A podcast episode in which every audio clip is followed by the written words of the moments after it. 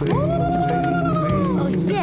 你了吗你了吗？大家好，我是酒经理。那很多东西哦，你想说买了我就可以用久久，不用再换了的，洗一下就好了。But 筷子绝对不可以这样做。啊、Why 为什么要定期换筷子？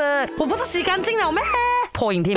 那它跟你的牙刷要定期更换哦是一样的道理来的。有九十二个 percent 的家庭啊，筷子都是超期使用啊。首先来讲一下木做的这个筷子啊，为了让它用更久哦，通常那表面上都会刷一层食用器的。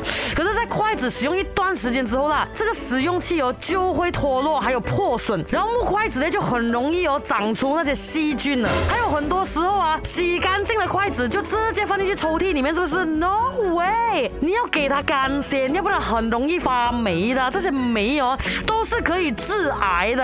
But of course，如果你是用钢铁的那种筷子的话，就会比较好啦。But 有些钢铁的筷子啊，就是会有那种一条一条花纹这样子哦，它久而久之也会再买再买一些东西在里面的，也是 no good。把怎样讲都好啦，绝对是比木筷子来的好的。或者是你要用竹筷子也是可以。如果你发现那些筷子哎好像有点微刀这样子哦，no problem。用醋啊来浸泡半小时，或是用茶水啊煮半小时就 OK 啦。所以还不赶快去 check 一下你的筷子有没有发霉？